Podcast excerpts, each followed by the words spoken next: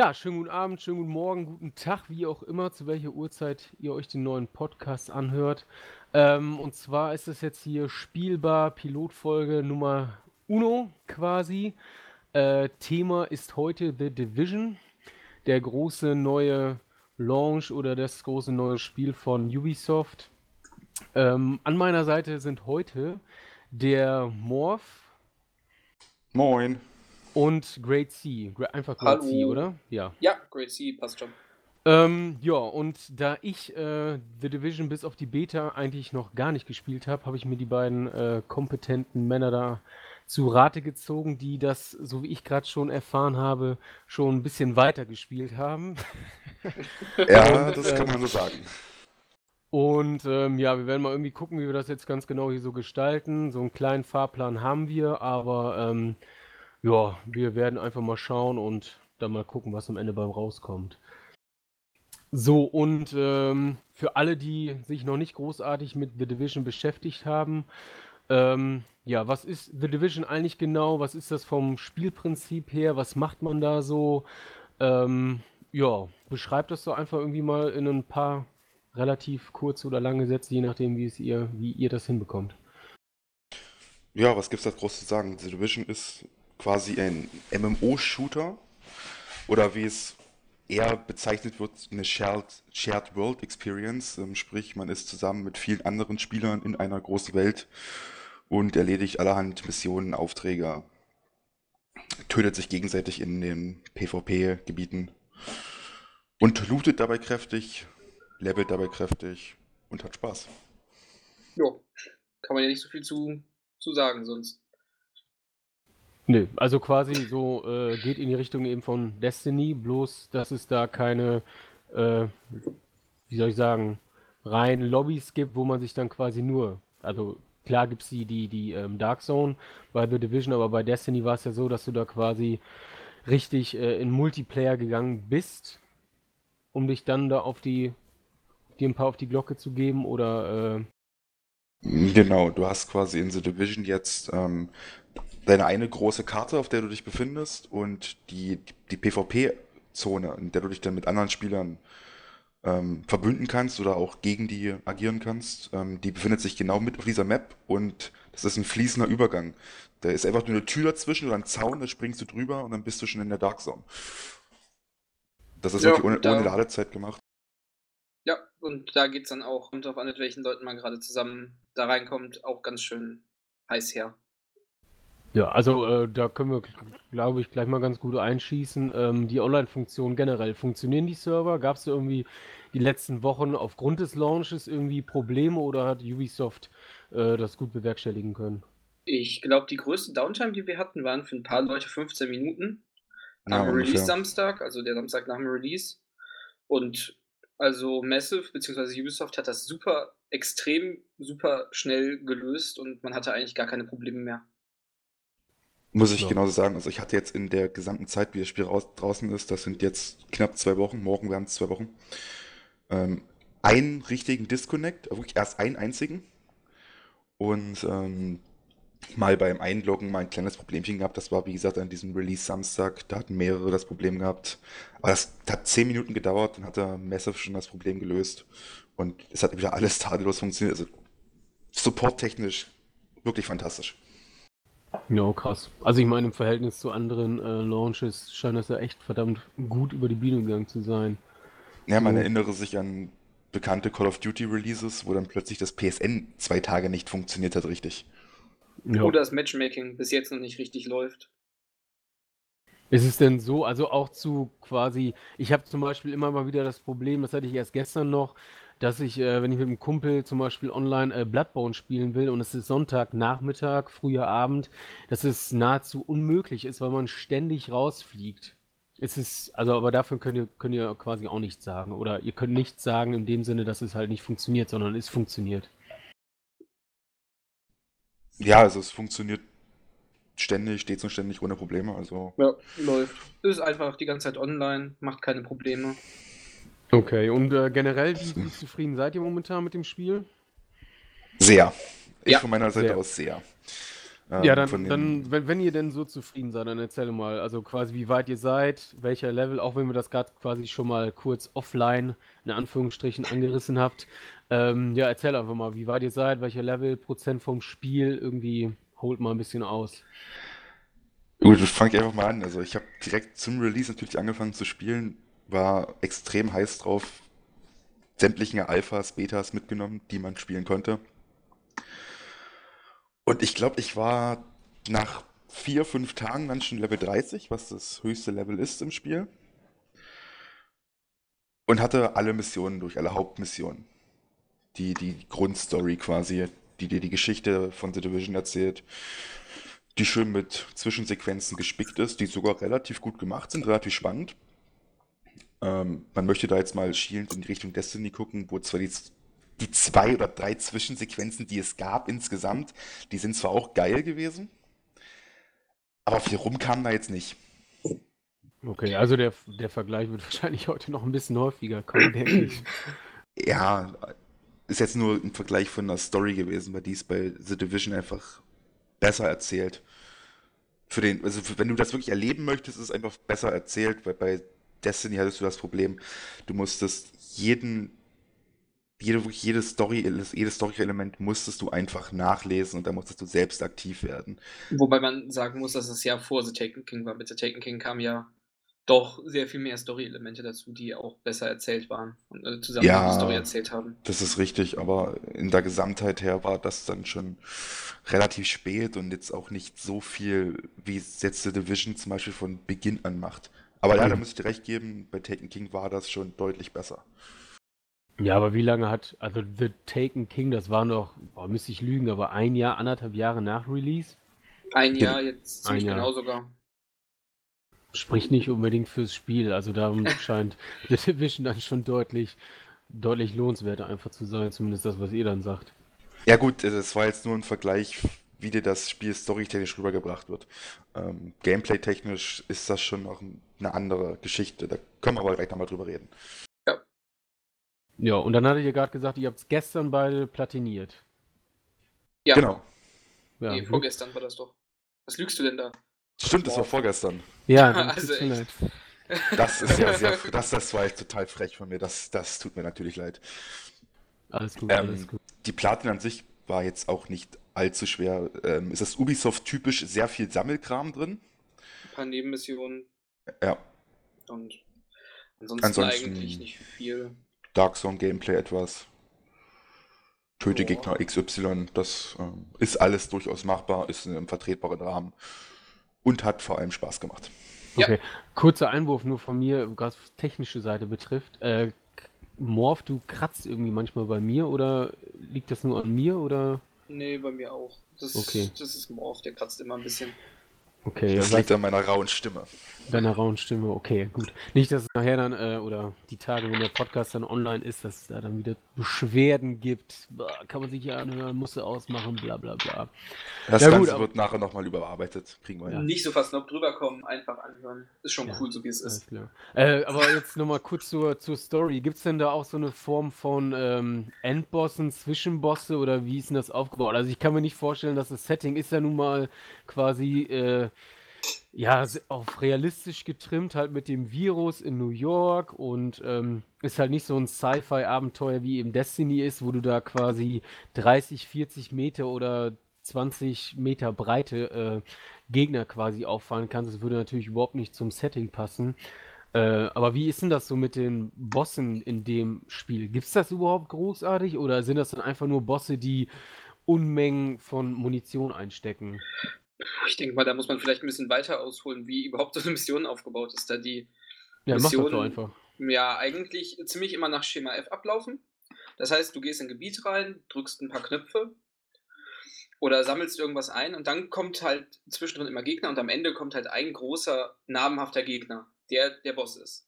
Also der ist jetzt nicht 40 Meter groß oder, oder irgendwie 30 Meter breit oder so, aber Es halt- ist auch nur ein Mensch. So er, genau, er ist Ja. einfach nur ein Mensch.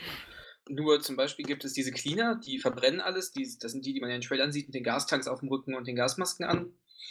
Und da ist dann einer, der hat zum Beispiel viele irgendwie drei, vier Gastanks, wo zwei, die an der Seite hängen, mit äh, schusssicheren Westen gesichert sind und so.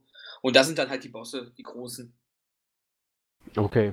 Aber es, also, äh, das, weiß nicht, das ist dann mal so einer oder gibt es da irgendwie mal Abwechslung oder haben die sich ein bisschen noch was einfallen lassen? Ich, ich weiß es, weiß es ja nicht, dass sie, nicht, dass du quasi immer nur, wie du schon sagtest, nach Schema F das Ganze abläuft und am Ende ist da ein Boss und naja, im Grunde musst du einfach nur draufhalten, der ist, der ist tot. Oder muss man den auch manchmal irgendwie in den Hinterhalt für, äh, führen oder ach, schlag mich tot, keine Ahnung.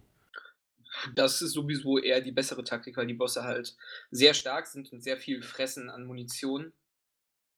Und wenn man dann da alleine vorsteht, wird man schon oft einfach in eine Ecke gedrängt und ist tot. Das heißt, man muss sich wirklich oft was einfallen lassen, um so einen Boss überhaupt irgendwie wegzulocken ja. und im Kreis zu locken, sodass man ihn überhaupt gut treffen kann.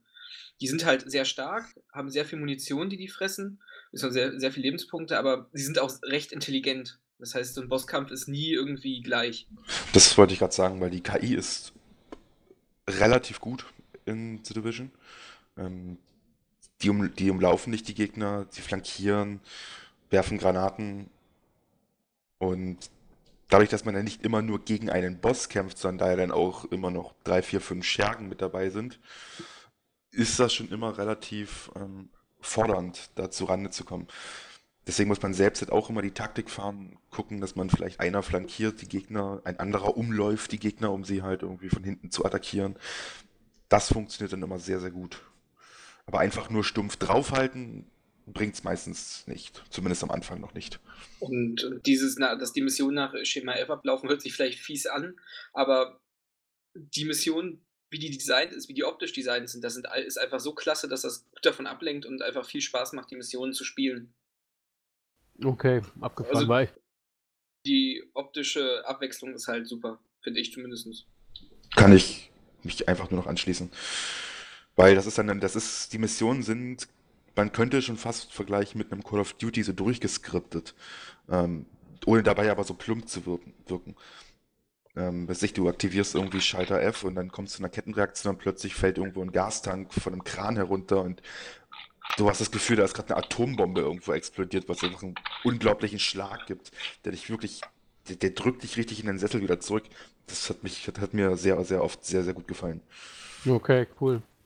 Das, das klingt auf jeden Fall gut, weil also meine Quellen, die ich halt so gelesen habe oder, äh, oder Video-Reviews, die ich mir ange, angeguckt habe, die waren da eher so ein weniger positiv in dem, was die diesbezüglich halt gesagt haben. Oft kam halt so von wegen äh, repetitive Mission, es wäre immer nur Schießen, man würde irgendwie gar nichts anderes machen. Gut, dass es so in der Regel läuft, ist wohl schon vorher klar, aber ähm, ja, deswegen hatte ich über auch so persönlich gar keine Vorstellung, was es denn eventuell noch anderes geben könnte oder wie auch immer. Das, das kann man so als, durchaus als Kritikpunkt durchgehen lassen, weil die Missionen ja wirklich immer so ablaufen. Aber dann könnte man diesen Kritikpunkt auch auf 90% der Third-Person- oder Ego-Shooter, die es für die Playstation gibt, anwenden.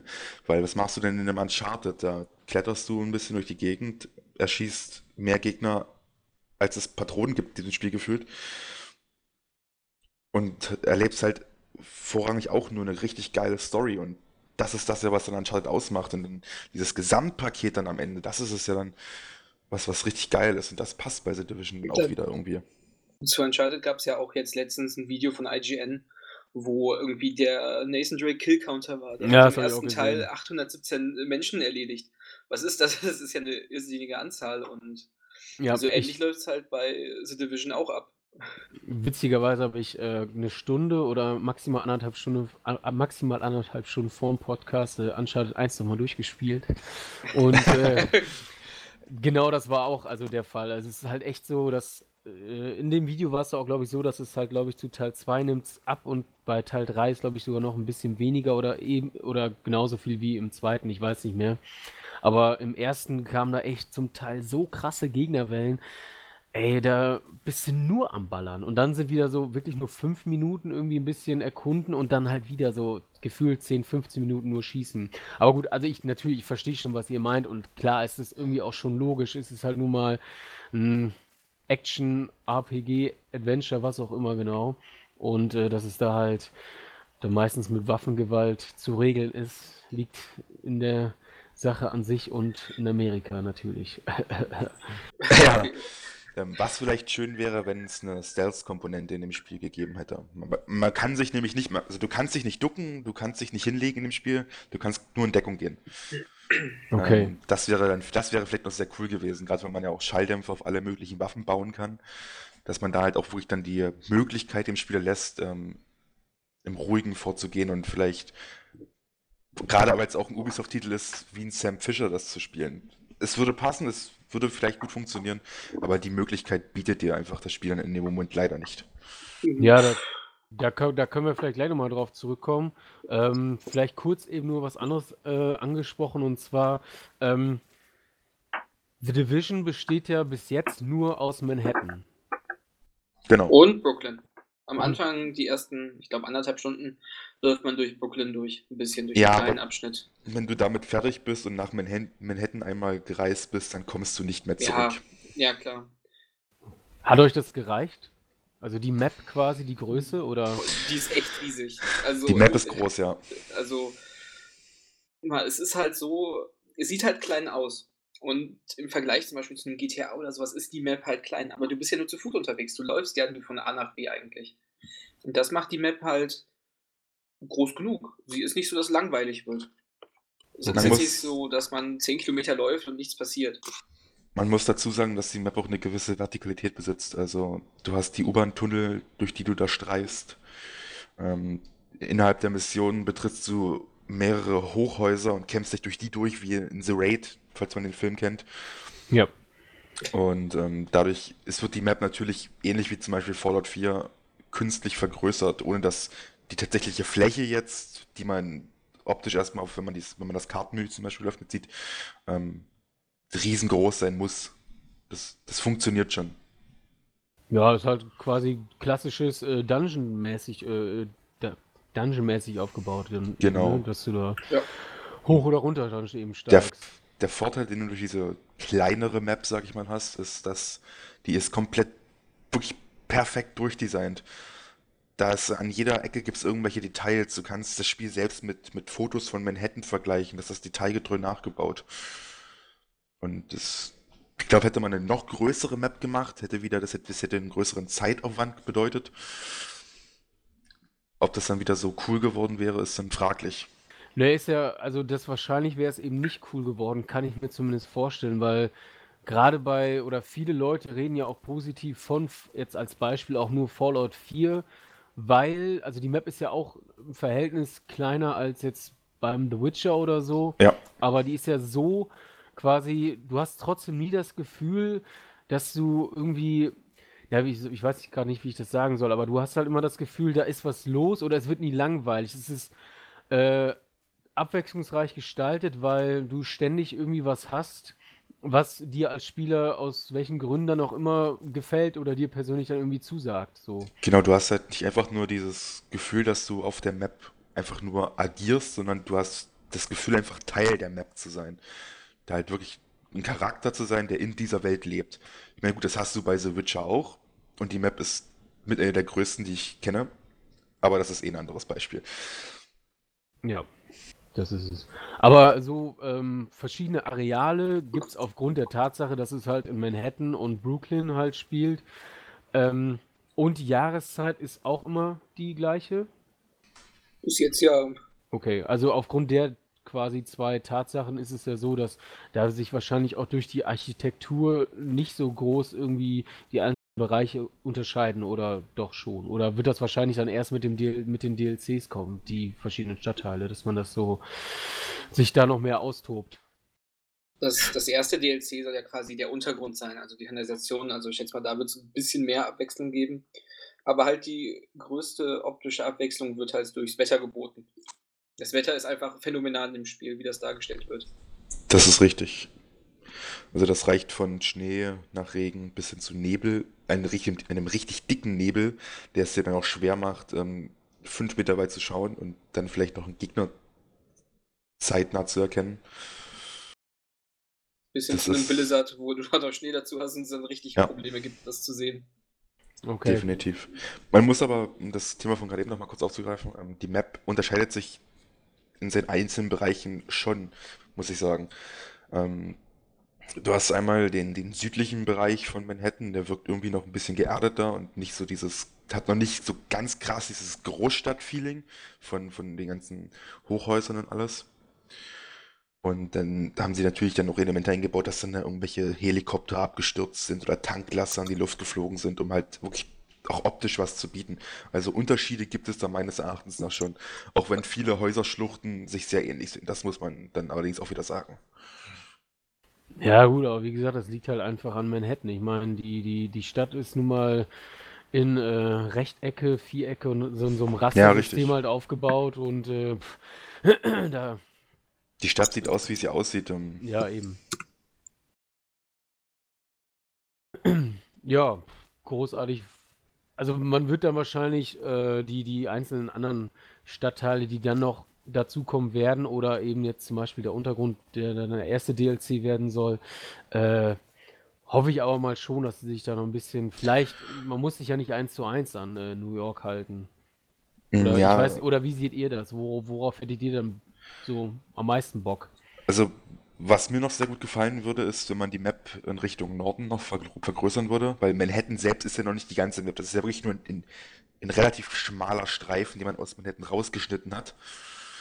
Und man hat noch im Norden den kompletten ähm, Central Park, den man begehen könnte, wenn Ja, man auch ihn reinpatcht. da groß erwähnt wird, jedes Mal. Genau. Ach so, und- ach, der ist gar nicht, man Der kann da ist noch gar nicht, nicht. nee, man kann da noch gar nicht hin. Die Map hört kurz vorm Central Park auf, da ist sie abgeschnitten. Ja, beziehungsweise die Dark Zone hört da sogar auf. Also Die Dark Zone, ja. könnte das eigentlich ganz interessant werden, weil der Central Park wird in dem Spiel als, als Massengrab bezeichnet. Also da wurden die ganzen Virustoten verbuddelt bzw. verbrannt. Okay. Aber wenn, wenn ich da kurz mal eben zurück äh, darf, ist es denn, ähm, wo du gerade den Virus nochmal ansprichst, da sind wir gerade ziemlich schnell so, was Story und angeht, äh, drüber galoppiert.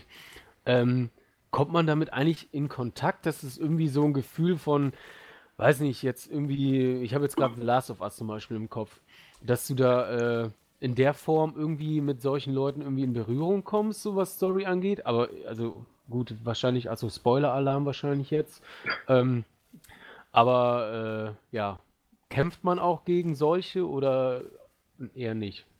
Eher nicht, weil dieser Virus ist halt der Pockenvirus, der verändert wurde. Also so viel zum Thema Spoiler-Alarm.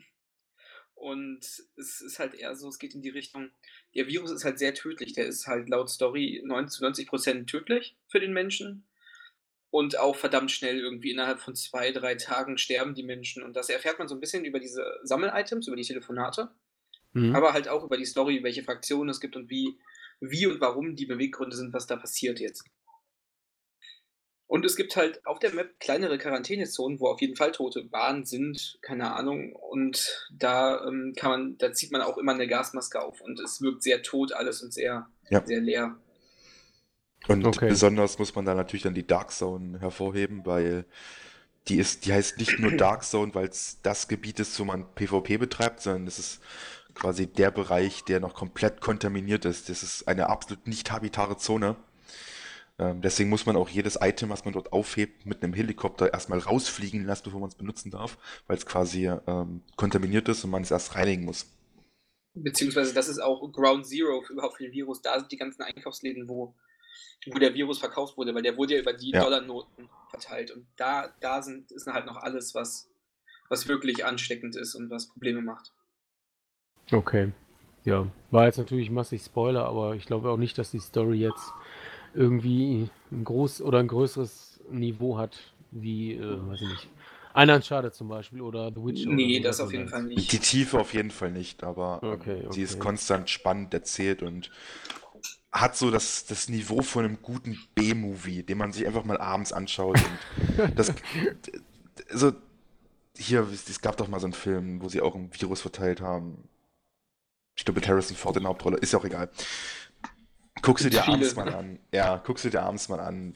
Ein Film mit Reicht aus. Harrison Ford, wo der ein Virus verteilt hat. Ja, vielleicht tue ich mich, nee, nicht er selbst, aber ich glaube, er hat mitgespielt. Ich Okay. Ja, Ich wollte jetzt, auch, wollte jetzt auch nicht zu tief da jetzt reingehen. Alles gut. Ähm, und äh, wie, wie ist das? Wie, wie hat sich, hat sich die Spielerschaft schon irgendwie, ähm, also in der Dark Zone ist halt PvP. Ähm, wie, wie waren das zu Anfang und wie ist es jetzt? Gibt es da schon Unterschiede? Oder ist es quasi immer noch, äh, ich sehe dich, du bist gefährlich, dass man davon sowieso dass man da sowieso von ausgeht und man knallt ihn gleich ab? Oder sind die Spieler da schon vorsichtiger oder auch, weiß ich nicht, nicht so, nicht so schwarz-weiß irgendwie geworden? Es ist nicht so schwarz-weiß. Das Problem ist halt, umso mehr Leute dieses Level 30 erreichen, wo man dann in dieser Endgame Dark Zone ist, umso problematischer wird es, wenn man anderen Leuten über den Weg läuft. Da muss man vielleicht kurz noch dazu sagen, Dark Zone ist zu Beginn gestaffelt. Ähm, Ja. hast, am Anfang hast du sechs verschiedene Dark Zones. Ähm, die sind dann nach Level immer wieder abgestuft. Die erste reicht von Level 10 bis 14, sprich, das ist das Level, welches die NPC-Gegner in der Dark Zone haben.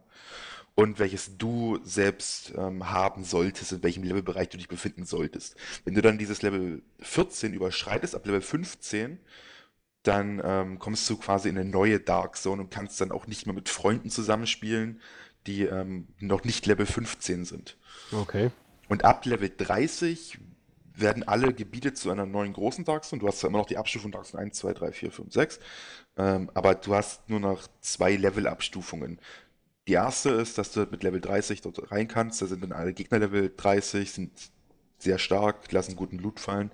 Und in den letzten beiden Zonen, das ist die Dark Zone 5 und 6, da sind dann die Gegner Level 32 zum Beispiel. Also ein Level, was du als Spieler gar nicht erreichen kannst, sondern dann nur durch Gear, welches du findest, ausgleichen kannst. Okay. Und äh, äh, ja, Moment, jetzt habe ich gerade ein bisschen roten Faden verloren. Äh, Wie es mit anderen Spielern jetzt aussieht, wie die Gefahr da quasi ist. ja, genau, genau, genau. Ähm, da muss man sagen, in der Level 30er Dark Zone geht es recht ruhig zur Sache. Weil man, man, man weiß, derjenige, der dir jetzt gegenübersteht, das gleiche Level wie du, hat vielleicht ähm, einen höheren Dark Zone-Rang. Das ist ja quasi das eigene Level, welches du in der Dark Zone verdienst, was dann dein, deine Stärke quasi zum Ausdruck bringen soll, weil wenn du stirbst, verlierst du auch wieder Erfahrungspunkte und die werden, die dann, die, die werden dir dann von deinem Level wieder abgezogen. Das heißt, du kannst auch sehr tief wieder runterfallen. Und ähm, man hat dann immer so das Gefühl, ist der jetzt stärker als ich? Kann ich den vielleicht, also kriege ich den kaputt oder haut der mich einfach zu Brei? Da sind die Leute immer sehr vorsichtig. Das ist so das Problem aktuell. Es gibt keinen richtigen Anreiz, ähm, PvP wirklich aktiv zu spielen, weil das Problem ist, wenn du, wenn du mal aktiv PvP spielen möchtest, dann wirst du, gehst du Rogue, sprich, du tötest einfach irgendeinen unschuldigen anderen Spieler und dann wirst du markiert, dann wirst du quasi zum Bösewicht, zum gesuchten Bösewicht. Jo. Und ähm, wenn du dann einen speziellen Status erreichst, nach, wenn du ja, keine Ahnung, zehn Leute gekillt hast, dann wird quasi eine Menschenjagd auf dich ähm, ausgesetzt. Und wenn du dann stirbst, dann verlierst du halt fast alles. Also dann bist du mal locker vier bis fünf Dark Zone-Ränge los. Nahezu dein ganzes Geld, was du verdient hast. Und das tut halt einfach, das tut mehr weh, als du dich über die Belohnung freust, wenn du es wenn du es quasi überlebst. Okay, und du sprichst da aus eigener Erfahrung, nehme ich an. Nein, natürlich nicht. Natürlich nicht. Also bitte, ich habe noch nie unschuldige Menschen in der Dark Zone getötet. Nur mich. Nur dich. Wobei man sagen muss, in der, im Moment läuft es eher so ab, dadurch, dass die Dark Zone jetzt immer mehr Leute kriegt, die 30er Dark Zone, was zu Anfang halt, als wir 30 wurden, weil wir sehr relativ exzessiv gespielt haben, sehr leer war. Ist jetzt so das Problem, man muss jetzt ein bisschen dann einschätzen, wie sein Gegenüber ist, weil viele Leute einen einfach abknallen, während man sein Zeug rausholt. Jetzt. Mhm. Die versuchen dann halt einfach, du willst halt dein Zeug gerade an den Helikopter hängen und dann fangen die sofort an, auf dich zu schießen. Es ist noch nicht so oft passiert, muss man dazu sagen. Es ist mir schon mal mit einem Kollegen einen ganzen Abend passiert. Wir wurden ein paar Mal gekillt da, deswegen. Und es ist halt ein bisschen blöd, weil weil man merkt halt, der Großteil der Leute will das eigentlich gar nicht, die, die machen das auch nicht. Aber dann gibt es immer so eine kleine Gruppe von vier Spezies, die da rumlaufen und die, die drehen dann völlig am Rad. Muss man aber auch sagen, das ist halt die Gefahr bei der Dark Zone. Ja, natürlich ist das die Gefahr bei der Dark Zone. Das, das Problem, was ich halt gerade dabei sehe, ist, wenn einer anfängt, fangen alle an. Das ist richtig.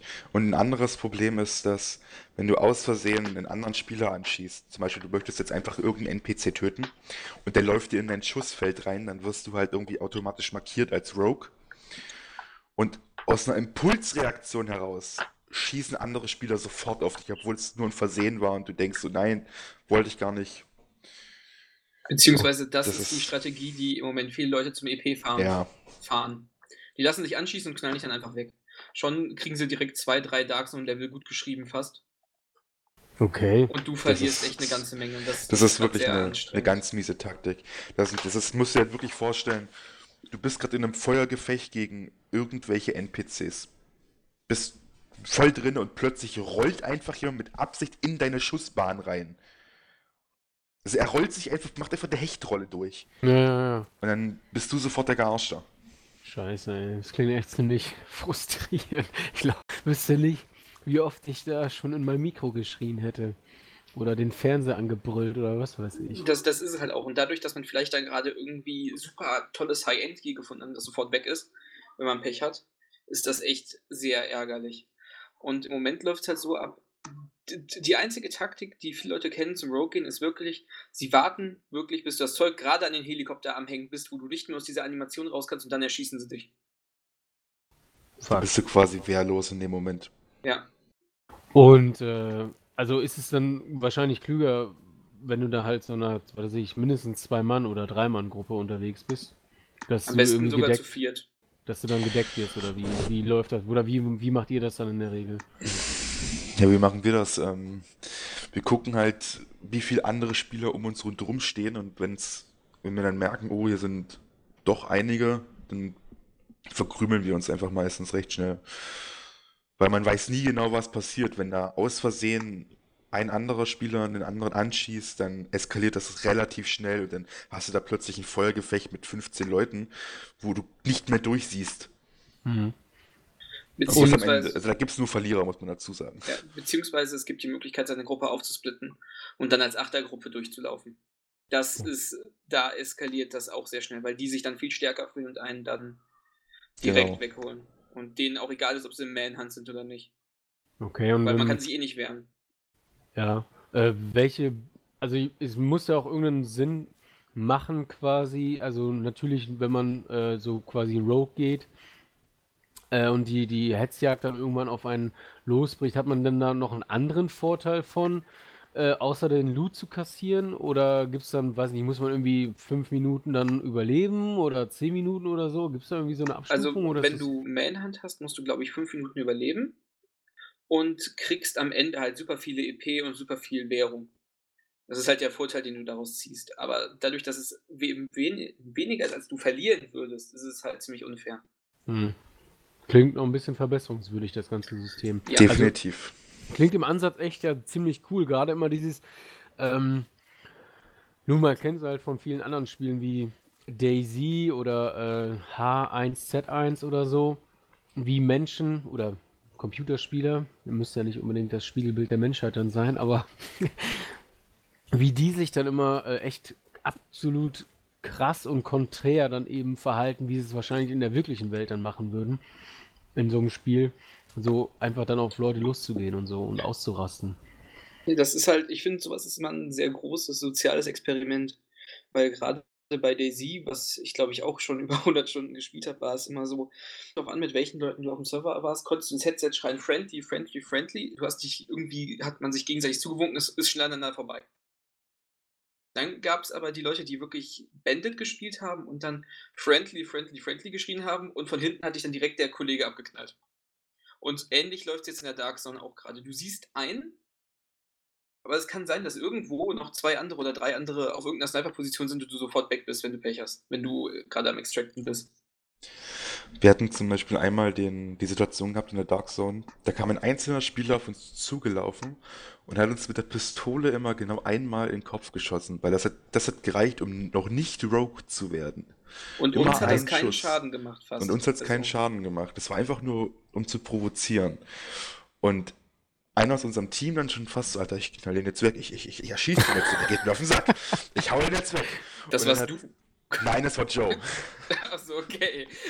Und dann hast, hast du aber zu ihm gesagt, nee, lass mal verpissen, weil wenn wir den jetzt anschießen, dann kommen so jetzt 25 Freuden aus dem Busch gesprungen und die ballern uns einfach weg.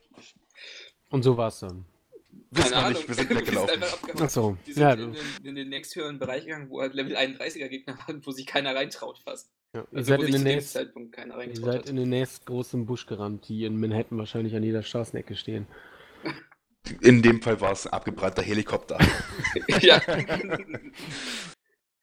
Okay. Ähm, und äh, wie, wie, wie sieht es bei dem Spiel mit dem Loot aus? Also hat man da ähnliche Frustmomente? Ich habe das ja hin und wieder schon beim im Forum halt äh, mitverfolgen können, dass der eine schrieb, was weiß ich, ich brauche das und das, äh, spiele schon seit 15 Stunden und krieg's nicht. Und dann glaube ich, du, Morph, irgendwie so, ja, ich habe das aber schon und das habe ich auch schon und dass man da so neidische Blicke irgendwie quasi in Anführungsstrichen kassiert. Es ist auch ähnlich frustrierend wie eben jetzt, auch wenn der Vergleich schon öfter jetzt kam, aber wie in Destiny, dass man da ja manchmal eher so mit äh, ja, nicht zufrieden aus dem Spiel rausgeht, oder? Nö, gar nicht. Du kriegst Okay. halt, äh, wir haben uns angewöhnt, in der Dark Zone zum Beispiel, wir nehmen nur noch Legendary Loot mit. Ja. Weil Das der Rucksack sonst so schnell voll ist, dass es, dass es eh Wie, egal ist. wie in jedem Spiel gibt es halt die Abstufung grün, blau, lila und dann zum, zum Schluss noch gelb, wie bei Destiny zum Beispiel auch. Oder Diablo. Oder Diablo. Genau. Und irgendwann sagst du dir einfach, was will ich noch mit dem blauen Scheiß? Den zerlegst du, da Mhm. verkaufst du eh nur. Materialien hast du am Ende eh genug, wenn du das zerlegst. Und da denkst du einfach nur, okay, ich habe jetzt nur das lila und das gelbe Zeug auf, weil das bringt mich wirklich weiter. Und das, das Witzige ist ja, dass das auch nicht mal selten droppt dann in der Dark Zone, wenn du da die NPCs tötest. Also gelb ist schon noch, das ist der High-End-Loot. Das Mhm. soll natürlich auch was Besonderes bleiben. Und du freust dich jedes Mal wie ein kleines Kind, wenn du da was findest zu Weihnachten. Und denkst so, oh, was ist es? Was ist es? Was ist es? Es ist ein Sniper Rifle. Und dann, dann freust du dich einfach ungemein.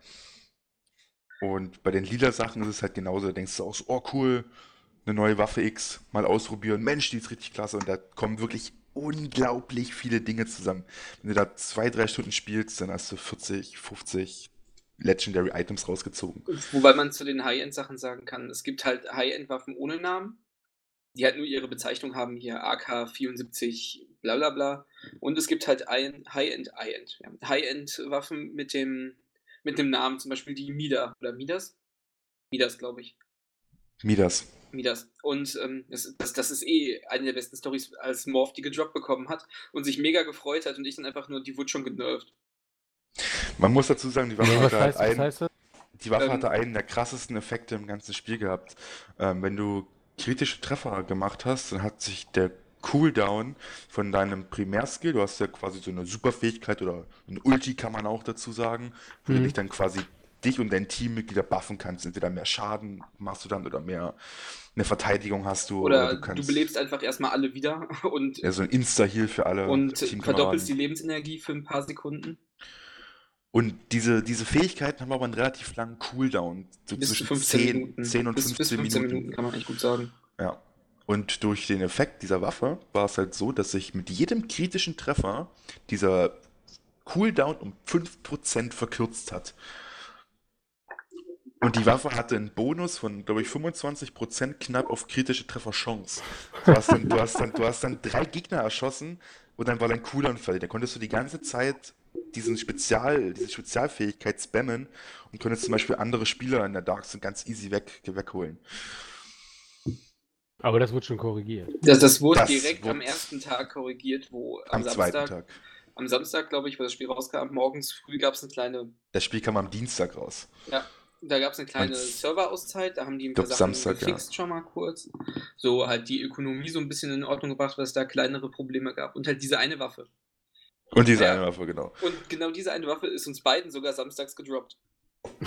äh, du musst dir vorstellen, ich bekomme diese Waffe, ich freue mich einen Ast, da denk so, Alter, krass, beste Waffe im Spiel, ich bin overpowered, keiner kann mir was, kommt doch ran, ihr Idioten. Und dann sagt Grade zu mir auch, hier, ja, der Effekt, der, den haben sie schon komplett deaktiviert aktuell. Ich so, nein! Aber ist auch besser so, weil es ist einfach lächerlich gewesen Ja. sonst. Das Beste ist, zehn Minuten später habe ich dann dieselbe Waffe gekriegt. Ja. Obwohl sie eigentlich, was das angeht, für manchen Spielstil, wie man das Spiel spielt, dann hinterher total nutzlos ist. Man kann sie aber immer noch sehr, sehr gut spielen, weil vom Schaden her ist es immer noch eine wirklich Ja, solide Waffe. Natürlich. Die ist wirklich gut, aber es, es kommt halt immer viel drauf an. Ähm, manche Perks kann man halt nur benutzen, wenn man den und den Status halt ein bisschen höher hat. Mhm. Und die Waffe war halt sehr darauf ausgelegt, dass du Fähigkeiten einsetzt.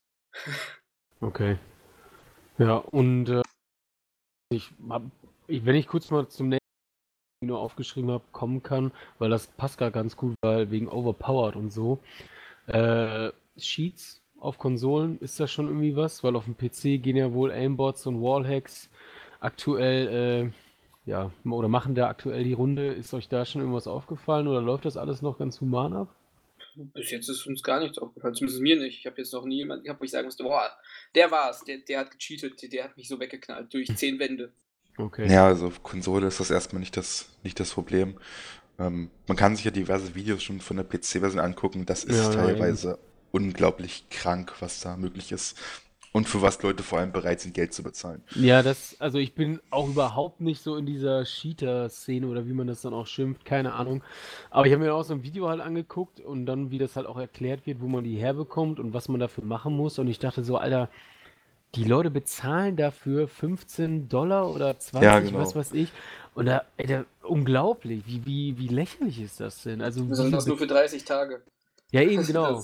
Oder eben bis zum nächsten Patch, wenn du Pech hast. Wenn kaufst du es und dann kommen, was weiß ich, nicht mal 30 Tage ein Patch raus. Aber das, so, das hat mich echt äh, ziemlich verwundert und dachte so, Alter, was ist das für ein Rotz? Was für ein Quatsch.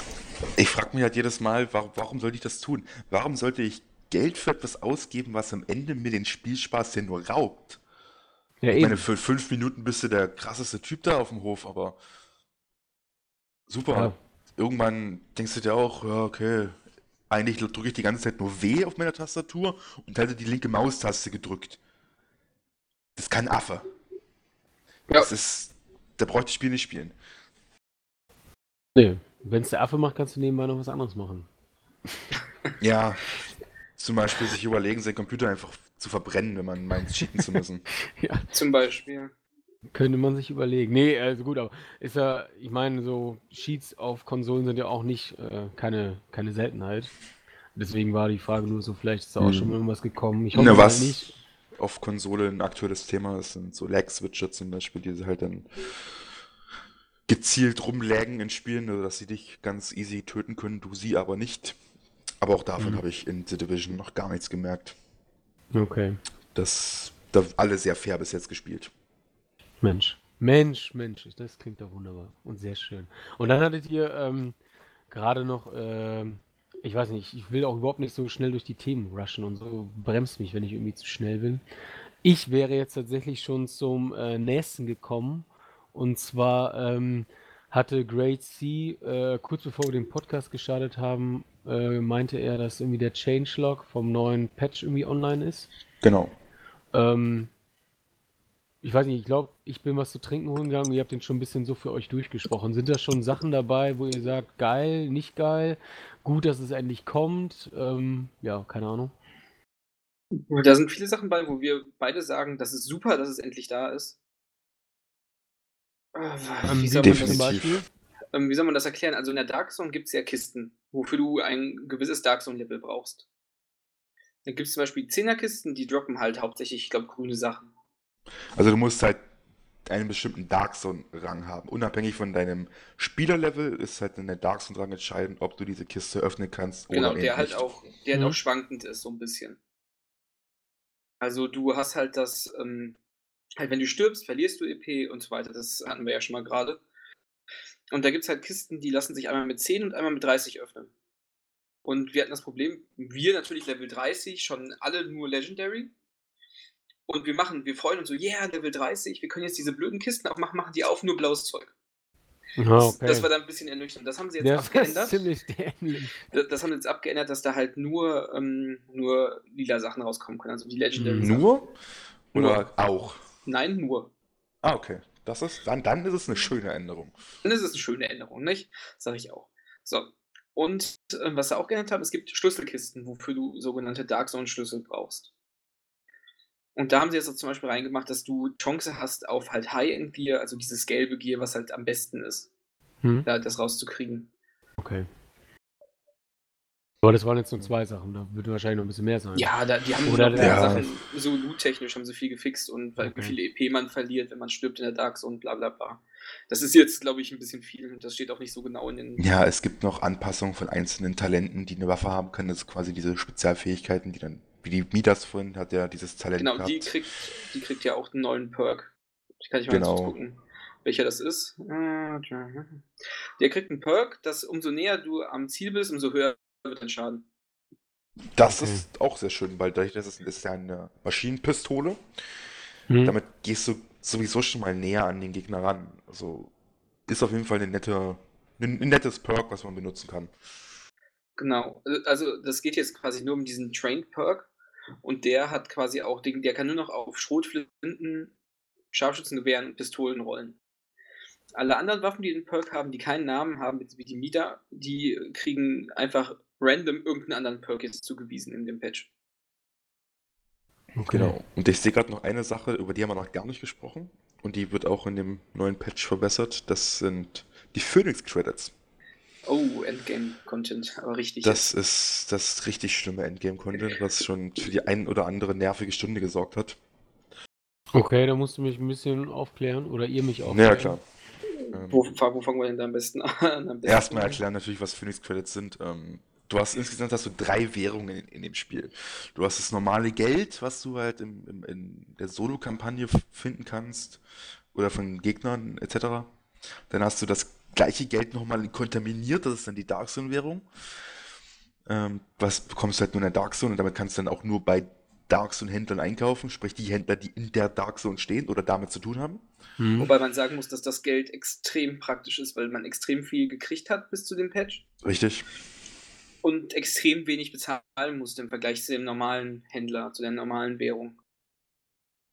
Richtig. Okay. Ah, das war jetzt aber die Dark Zone-Währung, ne? Das war die Dark Zone Währung? Genau. Die Okay. Phoenix Credits, das war dann die dritte Währung. Das ist quasi sowas. Viel, für viele war es die Befürchtung, dass das die Einführung von einer Echtgeldwährung ist, weil relativ kleine Preise ist. Du hast dann irgendwie, kannst dann Waffen kaufen für 150 Phoenix Credits.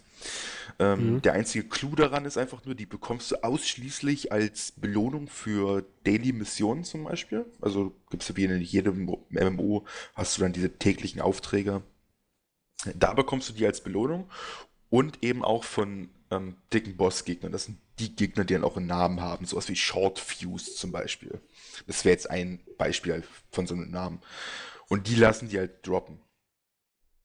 Und am Anfang Okay. war es so gewesen, da hast du pro Gegner so 15 bis 18. Ja, zwischen. Nee, waren sogar mehr. Du konntest bis zu 30 kriegen teilweise. Also, Okay, du konntest bis zu 30 davon kriegen. Pro Gegner. Das wurde dann etwas zurückgeschraubt auf etwas ist gut von 30 auf 1 bis 3.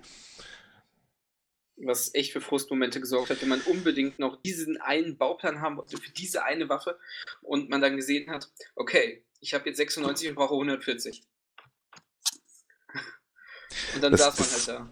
Größte Problem war halt vor allem gewesen, dass es dann eben schon Spieler gab, die so krass diese Credits gefarmt haben in den ersten Tagen, als es noch ging. Mhm. Die hatten dann schon irgendwie 1000 Phoenix Credits gehabt, konnten sich dann bei den speziellen Phoenix Credits händlern. Da gibt es, glaube ich, drei oder zwei oder drei Stück. Zwei gibt's. Zwei. Zwei. Einen in der Dark Zone und einen in der eigenen Basis später. Genau, genau. Die zwei verkaufen Gegenstände nur für Phoenix Credits. Und die haben sich halt einfach mal alles gekauft, was die hatten. Und das ist meistens das beste Gear, was du kriegen kannst. Weil das, Das was ist du sogar, glaube ich, das kaufst, beste Gear, was du kriegen kannst. weil du, du kaufst da quasi Blaupausen und musst Hm, dann okay. deine, deine Gegenstände selbst noch craften von, mit, mit den Materialien. die du vorher durch das Zerlegen von Waffen, Waffenaufsätzen oder Rüstungsteilen bekommen hast. Damit craftest du dann diese neuen Gegenstände und hast dann natürlich eine bestimmte, musst dann auch Glück haben, da was Gutes zu bekommen. Wenn du das dann quasi craftest, dann bekommst du dann verschiedene Fähigkeiten, die dann zufällig ausgewürfelt werden. Aber die Wahrscheinlichkeit, dann erstmal dadurch was sehr Gutes zu bekommen, ist natürlich deutlich höher, als einfach nur Gegner zu töten und zu hoffen, dass das droppt. Ja, klar. Und äh, was wurde da jetzt nochmal genau gepatcht? Okay, das war jetzt ziemlich viel. Das war jetzt ziemlich viel, okay, sorry. Ähm, es wurde dann so weit gepatcht, dass, dass die Gegner jetzt einfach wieder etwas mehr Phoenix Credits droppen. Ähm, dass lediglich Okay, nur noch die, die, die leichteren Gegner, die droppen jetzt zwischen 1 und 3 und die, die wirklich dicken Bosse, die, die droppen dann jetzt auch schon mal bis 5. Und ich sag mal, 5 ist eine gute Zahl, mit der kannst du arbeiten. Weil dann hast du immer noch das Gefühl, du musst jetzt noch was dafür tun für deinen Loot. Du musst schon noch. Also das, du, du bekommst es einfach nicht hinterhergeworfen. Aber es, es dauert Ja. halt aber auch keine zwei Wochen, bis du da mal was Cooles hast. Ja, okay. Beziehungsweise es gibt ja dann die Dailies, wo du jeweils 15 Stück kriegst und diesen, den Challenge-Modus, wo du die quasi farmen kannst. Also Challenge-Modus ist quasi, sind alle Gegner haben das Maximallevel vom Spiel, was momentan 32 ist. Was Gegner haben können und da droppt das dann schon mehr. Generell Endgame haben wir noch gar nicht drüber geredet, ne? Nee, aber du Nee. hast ja mit den Phoenix Credits angefangen, das ist ja schon mal. Ja, das ist schon mal der erste Schritt in die richtige Richtung. Kannst ja nicht mal Ja. weitermachen mit dem Challenge-Mode, kannst du ja vielleicht mal erklären. Oh, Challenge Mode. Der Hass. Dieser Hass, der dabei aufkommt. Challenge, der Challenge Mode sind eigentlich im Moment nur vier Missionen, die auf ähm, die gespielt werden können auf dem härtesten Schwierigkeitsgrad. Also es gibt drei Schwierigkeitsgrade in dem Spiel: normal, schwer, Challenge.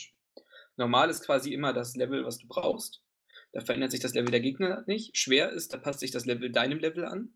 Und Challenge Mode ist scheißegal. Du musst zu viert sein, da passen sich keine Gegner an. Die Gegner sind alle Level 32 und Elite-Gegner. Okay. Und dementsprechend sieht das dann auch aus. Da kommt dann einer mit einer Schrotflinte um die Ecke und schießt sich direkt ins Nirvana und dein ganzes Team mit. Also du musst dir vorstellen, da kommt dann ein Gegner um die Ecke und der macht einen Schuss und vier Mann sind tot. Ja, das, ähm, die Leute von Blood oder Souls, äh, Bloodborne oder Souls Game, die dürften das Gefühl ja kennen. Nee, nee, das ist ein Nicht. vollkommen anderes Gefühl. Ja. Okay. Das, das ist dann. Du musst dir ja vorstellen, du kannst ja Leute wiederbeleben, wenn du mit mehreren Leuten spielst. Ja, ja. Und nach einer Zeit stirbst du dann. Nur diese Gegner, wir nennen die so liebevoll Charger, weil das die Nahkampfgegner sind, kommen halt von zwei Fraktionen mit einer Schrotflinte um die Ecke. Und diese Schrotflinte schießt dich aber nicht einfach nur runter, sondern die schießt dich komplett tot. Und im Challenge-Modus kannst du nicht, kannst, hast du keinen Neueinsteig, Einsteig, ja, Einstieg. Das heißt, du musst entweder warten, bis dein Team bei dem Checkpoint ist und du wiederbelebt wirst, oder bis dich einer innerhalb von, ich glaube, einer Minute wiederbelebt. Was in, Mhm. bei den Gegnern recht. Nee, im problematisch Challenge-Mode wird. hast du keinen Timer. Da kannst du so lange wiederbelebt werden, bis du quasi wiederbelebt belebt worden bist oder bis alle tot sind. Ja, aber das sind ja ungefähr eine Minute, bis du, wenn du ganz tot bist, wiederbelebt worden bist. Also der vom Nein. Knopf- die Zeit, bis du, das, bis du den Knopf drückst, bis der voll wiederbelebt ist, das meine ich. Ach so, ja, okay, das ja, dauert diese echt ewig. Zeitspanne des Wiederbelebens nicht. Du kannst nur so und so lange Ja, wiederbelebt ja, okay, werden. okay, okay, dann habe ich dich falsch verstanden. Na, na, kennt man ja. Ja, wäre nicht das erste Mal. Stimmt. Und ähm, die Challenge-Modi zeigen, zeug, äh, jetzt habe ich total den Mundkauderwelsch hier gerade. Ähm, die zeichnen sich ja dadurch aus, dass du am Ende dick belohnt wirst. Du bekommst auf jeden Fall in High-End Gegenstände am Ende. Hm. Du bekommst mindestens 30 Phoenix Credits. Bis hin zu 50, wenn diese Challenge, die du gerade spielst, auch zufällig eine tägliche Herausforderung ist. Dann bekommst du nochmal 20 Credits extra. Und du hast natürlich eine extrem hohe Chance, dass der Boss am Ende nochmal was, was Gelbes für dich fallen lässt. Was die jetzt erhöht haben, nochmal. Was sie jetzt nochmal erhöht haben, weil ich glaube, es ist bei den letzten paar Versuchen haben wir alle nichts bekommen. Blau, bitte. Ja, blau. Okay. Und, Und- also das klingt ja ziemlich abgefahren mit den 30 bzw. 50 möglichen Phoenix Credits, so im Verhältnis dann, was du vorhin gesagt Im hast. Verhältnis ist es absolut krass, weil du musst dir dann vorstellen, dass dann der gleich, dass dann der Boss in, dem, in der gleichen Mission selbst nur einen vielleicht dazu springen lässt. Bis drei. Bis drei, ja. Bis Okay. drei. Also, wenn man sich vielleicht mal Eigenwerbung so ein bisschen, wie man sich mal Bock hat, das anzugucken, man kann sich eine 'ne Aufnahme von uns angucken auf dem Twitch-Channel von OnPSX. Da haben wir mal den Challenge-Mode 'n Abend gespielt. Da war einer bei, wo wir kläglich versagt haben. Und ich glaube, kläglich ins Mikrofon geschrien haben? Weil nach 'ner ich glaube, nach einer Stunde oder so scheißt man sich dann schon gegenseitig richtig an. Ja. Weil man sich nicht versteht, so wie ihr beide öfter mal. Nein, wir verstehen uns immer. Wir lieben uns, Öfters. aber. immer öfter. Aber das Problem ist halt, wenn du halt teilweise drei Stunden in einer Mission sitzt und aber immer noch nicht kein Ende in sich ist, weil du halt die ganze ja. Zeit stirbst. Dann hat halt der eine gedacht sich so, komm, wir schaffen das jetzt, wir machen das, wir ziehen das durch. Und der andere denkt sich, also leck mich doch am Arsch, ich will jetzt einfach nur noch ins Bett gehen. ja, so läuft das dann ab. Oder wenn, oder wenn man es dann doch geschafft hat, man beim letzten Gegner ist und der dann buggt. Das ist leider schon mal passiert. Das war ja. sehr frustriert. Nach du, du vier kämpfst. Stunden haben wir den Gegner gesehen und ihm gelegt und dann, dann hat es nicht gezählt. Oh, scheiße. Durch den Bug, durch den bekannten Bug vor allem. Okay. Und das war jetzt der Challenge Mode. Das war der Challenge Mode. Okay, was, und das, was gibt's noch? Es gibt noch die ganz normalen täglichen Herausforderungen. Das sind dann jeden Tag zwei Stück. Also es sind dann jeweils immer zwei irgendwelche Story-Missionen aus dem Spiel selbst, die dann, die du dann auch schwer spielen musst, für die du dann mhm. extra nochmal Belohnungen bekommst. In dem Fall 15 Phoenix Credits auf jeden Fall. Plus die Drops von den Gegnern und von dem Boss und am Ende von der Mission dann automatisch nochmal ein, ich glaube, ein lilanen, also ein Legendary nee, du kriegst, du kriegst Crafting-Material einfach. Genau, cr genau Crafting-Materialien bekommst du, um neue Waffen Das mit dem lila Gegenstand hängt von der Mission ab. Genau, genau. Welche genau. Mission man da gerade spielt. So war okay.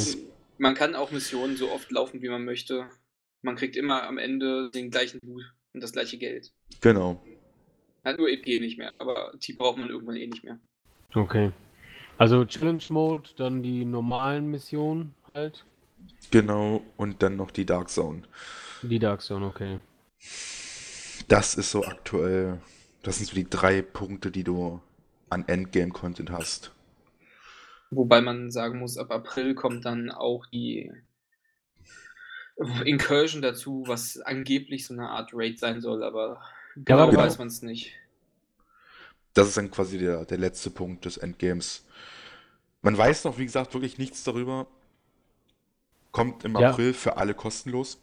Okay. Ja, warte, warte, vielleicht greifst du noch nicht vor, weil ich hätte da noch einen Punkt, der vielleicht dann da mit reinkommt, wo du erzählen kannst.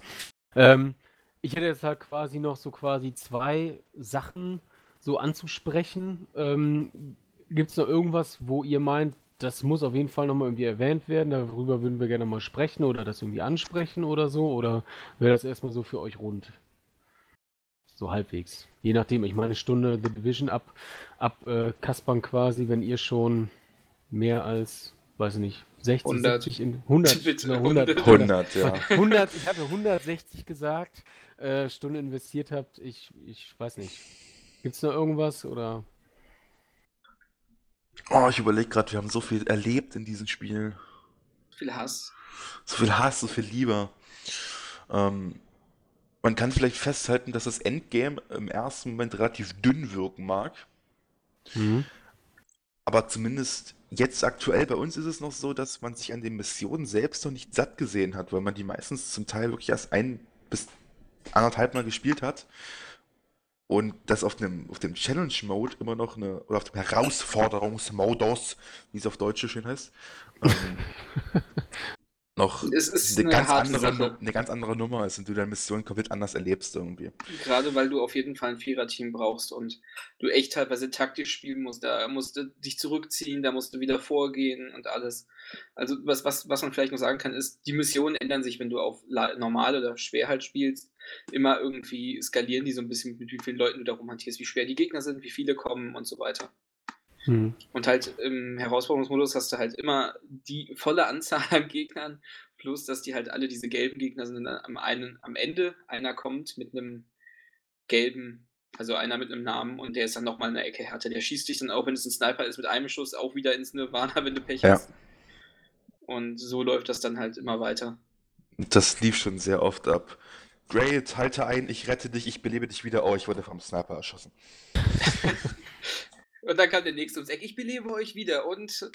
Charger mit der Schrotflinte. Tot. und, dann, und dann der letzte sitzt allein in der Ecke und denkt nur, oh nein, was mache ich jetzt? Ich warte Kämpf, jetzt einfach hier, okay? kämpft, kämpft tapfer noch, wenn, wenn noch genug Munition da ist, fünf Minuten weiter, das hatten wir auch alles schon mal.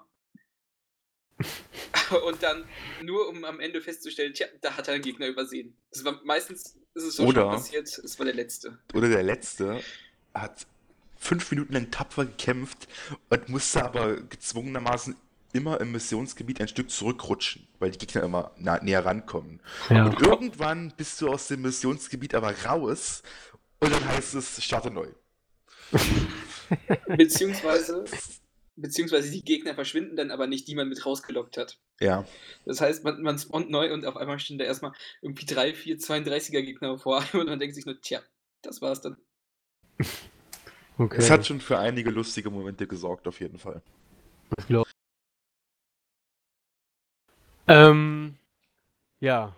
Äh, also die beiden Sachen, die ich tatsächlich noch hätte, wäre, vielleicht könntet ihr beide irgendwie für die kompletten Neuanfänger, Interessierten, wie auch immer. Vielleicht, weiß nicht, ob das vielleicht zu viel ist, aber jeder ähm, quasi so drei Tipps vielleicht geben, was man machen sollte, was nicht, woran man sich orientieren kann. Keine Ahnung, ist das möglich oder ist das jetzt mm. zu spontan?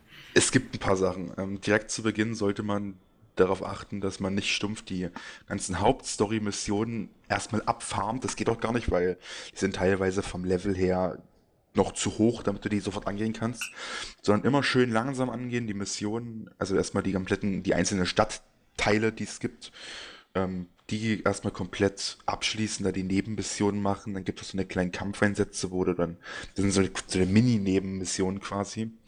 Und wenn du die abschließt, da gibt es drei verschiedene Sorten, dann bekommst du quasi eine, ein Ausbaumaterial für, dein, für deine Basis. Deine Basis hat ja drei verschiedene Flügel, einmal den Sicherheitsflügel, den medizinischen Flügel und den Technikflügel. Jo. Und damit man die ausbauen kann, brauchst du dann jeweils so eine Art, so eine, so eine Güter, die du dann durch diese Kampfeinsätze bekommst. Und da ist es dann halt wichtig, dass man dann da zu Beginn immer schön die Stadtteile einzeln sich vornimmt, das abschließt und dann parallel zur Story die, die Kampfeinsätze, äh, die, genau die Basis mit ausbaut, damit man einfach auch die neuen Skills freischaltet und halt die neuen Möglichkeiten, Waffen und Rüstungsteile zum Beispiel zu craften. Das ist so ein Tipp, den ich auf jeden Fall allen ans Herz lege. Okay, Great C. Was ich dazu sagen kann, ist, Deckung ist immer noch dein bester Freund in dem Spiel. Gerade wenn man noch nicht so vom Level so weit ist. Das Spiel ist ein Deckungsshooter, man hat halt, viele Leute meckern halt, dass die Gegner relativ viele Kugeln fressen, aber was wichtig ist, ist halt, dass man den Kopf unten hält, weil man eine so akkurate Hitbox hat, dass man auch, wenn man blind aus der Deckung rausschießt, gut getroffen werden kann und sehr schnell am Boden liegt. Das stimmt. Okay. Das heißt, man sollte sein Schlachtfeld doch wirklich sehr taktisch nutzen und sich erstmal überlegen, wo man sich hinstellt, bevor man einfach nach vorne rennt. Ist bei uns oft der Fall gewesen, dass einer nach vorne gerannt ist und sofort überrannt wurde von drei, vier Gegnern, weil die dann meinten, nach vorne kommen zu müssen und der Rest hinten sich in der Ecke gekauert hat und gehofft hat, dass er irgendwie die Gegnermassen abwehren konnte. Okay, alles klar. Und ähm, ja, erstmal vielen Dank dafür, ne? So im Namen der Nichtwissenden. Und ähm, so das Letzte, was ich hätte, wäre noch äh, die einfache Frage, was könnte besser sein und welche Wünsche habt ihr für die Zukunft? Uh, ähm, das Endgame könnte noch vielseitiger sein. Ich meine, gut, im April kommen die Incursions. Da könnte dann eine, wieder einen, eine, eine, eine, kommt, aber mit jedem neuen Update soll ja wieder eine neue dazukommen, kostenlos für alle. Also die Incursion, Incursion ist richtig, ne? Ja. Incursions, ist, genau. Ist so wie der Raid quasi so was für Destiny war, ne? Keine Ahnung. Wir wissen es nicht. Ach so, ah, okay. Das ist, da ist Ubisoft sehr, sehr verschwiegen darum. Ähm, es wird auf jeden Fall eine Vier-Spieler-Aktivität sein. Aber was man genau macht, wie es aufgebaut und, ist, ob es da spezielle Game am Ende Loot aussuchen können. Man kann sich einen Teil aussuchen. Man ist nicht Ach auf so. seinen Job angewiesen. Und so wie es jetzt im Moment bei den Übersetzungen steht und wie es im Englischen ist, heißt es, man kann sich einen Loot-Teil aussuchen, was man dann vielleicht noch braucht. Oder wahrscheinlich prügelt man sich mit allen vier Leuten darum und hofft, dass man der Schnellste war, der es hat. Also wenn das wie bei WoW ist, dass du da so eine Ninja-Looter hast, uh, jetzt habe ich hier dieses tolle Item, was du haben wolltest, aufgehoben. Ah, es ist Eggbound. Ach, ärgerlich. Man, man, möchte nicht mit, man möchte ja nicht mit dem Schwaben rechnen, ne? Lass den Schwaben außen vor. Was gibst du mir denn dafür jetzt? ja.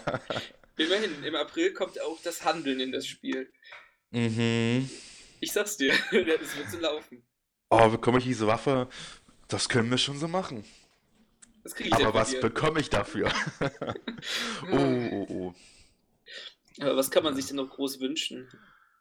Vielleicht, dass es in der Dark so irgendwie ein bisschen was gibt, dass Ja, einem das nicht toll. EP abgezogen werden, wenn man von einem Rogue Agent getötet wird. Ich bin nämlich an einem Tag, ich glaube, sieben oder achtmal Level 41 geworden. Ja, siebenmal war's. Also das ist schon sehr frustig. Ich meine, ich kann es verstehen, wenn man in der Dark Zone stirbt und einen EP-Abzug hat. Weil, wenn Mhm. du stirbst, bist du in den meisten Fällen selbst schuld. Wenn jetzt aber ein anderer Spieler ankommt und dir einfach so in den Rücken schießt, dann ist es ein bisschen unfair, dann dafür Erfahrungspunkte abgezogen zu bekommen. Okay. Ja. Das könnte man. Ansonsten für die Dark Zone wäre es schön, wenn es irgendeine Form von Missionen gibt oder Aufträge, die man da erfüllen kann. Was versprochen wurde. Ich möchte es nur Was, was immer noch auf der offiziellen The Division Website steht. Ähm, und eventuell einen größeren Anreiz, auch wirklich PvP aktiv zu spielen. Dass du auch wirklich Lust darauf hast. Jetzt Ja. zu sagen, Mensch, mal gegen zehn andere Leute alleine antreten. Das wär's jetzt. Aber dahingegen ist noch nichts bekannt. Sonst. Leider nicht. Okay, alles klar. Ähm, ja.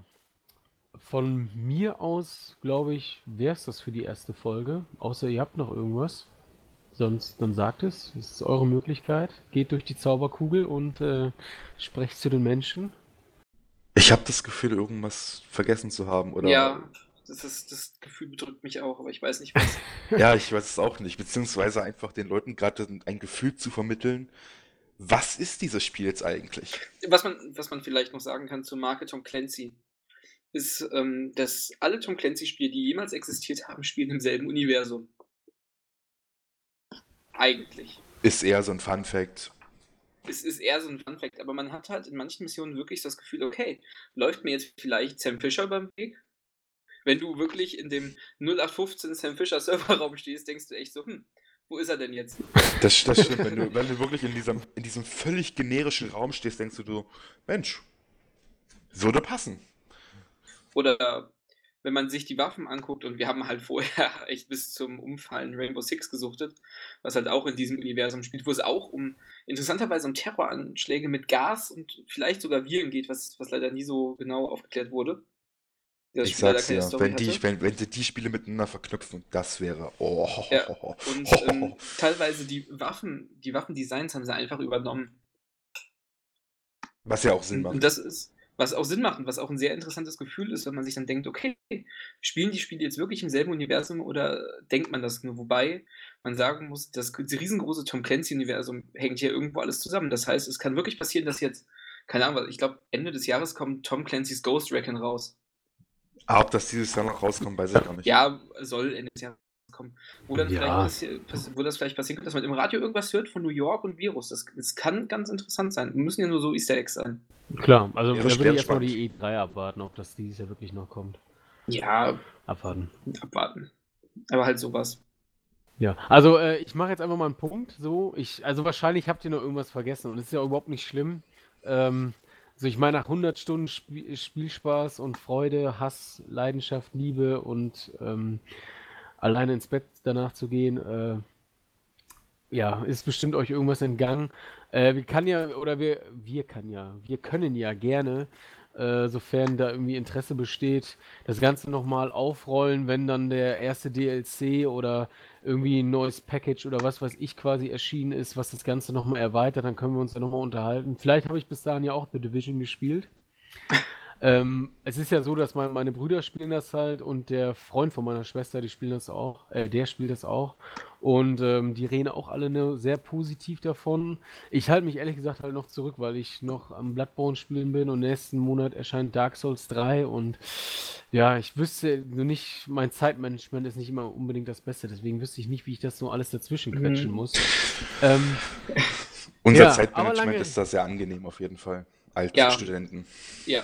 Vielleicht Ja. kann man kann man noch an diesen Morph und ich schreiben gerade an an so so, einer Art. Spieletagebuch. genau, und, das, Genau. das können wir auch noch und das wird auch recht detailliert und da wird man wahrscheinlich noch ein bisschen mehr rauslesen, als man hier hätte erzählen können. Da wird morgen, denke ich mal, der nächste Teil fertig sein und dann wird das Ganze auch schon mal. Ja. Ich gehe mal davon aus, dass es ab morgen dann in, schon mal lesbar ist für alle anderen ja. auf der Hauptseite. Vielleicht, ja, vielleicht ist es ja dann zu dem Zeitpunkt, wenn der Podcast erscheint, ja auch schon online, man weiß es ja nicht. Dann ist es gestern. Ach so, ist vor, vorgestern, in drei Tagen. Nee, äh, ich weiß nicht, wie, wie schnell das dann hochgeladen wird, müssen wir gucken. Ähm, wie gesagt, ich mache einfach mal einen Punkt, wir können ja gerne nochmal irgendwie in ein paar Monaten nochmal schauen. Wie Gerne. gesagt, wenn der Interesse besteht, wenn nicht, dann eben was anderes. Ähm, ich bedanke mich auf jeden Fall äh, an, äh, äh, nein, für, an euch beide. Ich bedanke mich an, bei euch beiden, so ist es richtig, äh, für eure Zeit, für das Engagement, die, die, die vielen Worte und ähm, ja, wünsche allen, die uns zugehört haben, äh, noch einen schönen Tag. Bedanke mich auch bei denen und äh, man liest sich. Dann tschüss. Ja, vielen Dank, dass wir dabei sein durften. Ja, Ciao. auf jeden Fall. Tschüss von mir auch.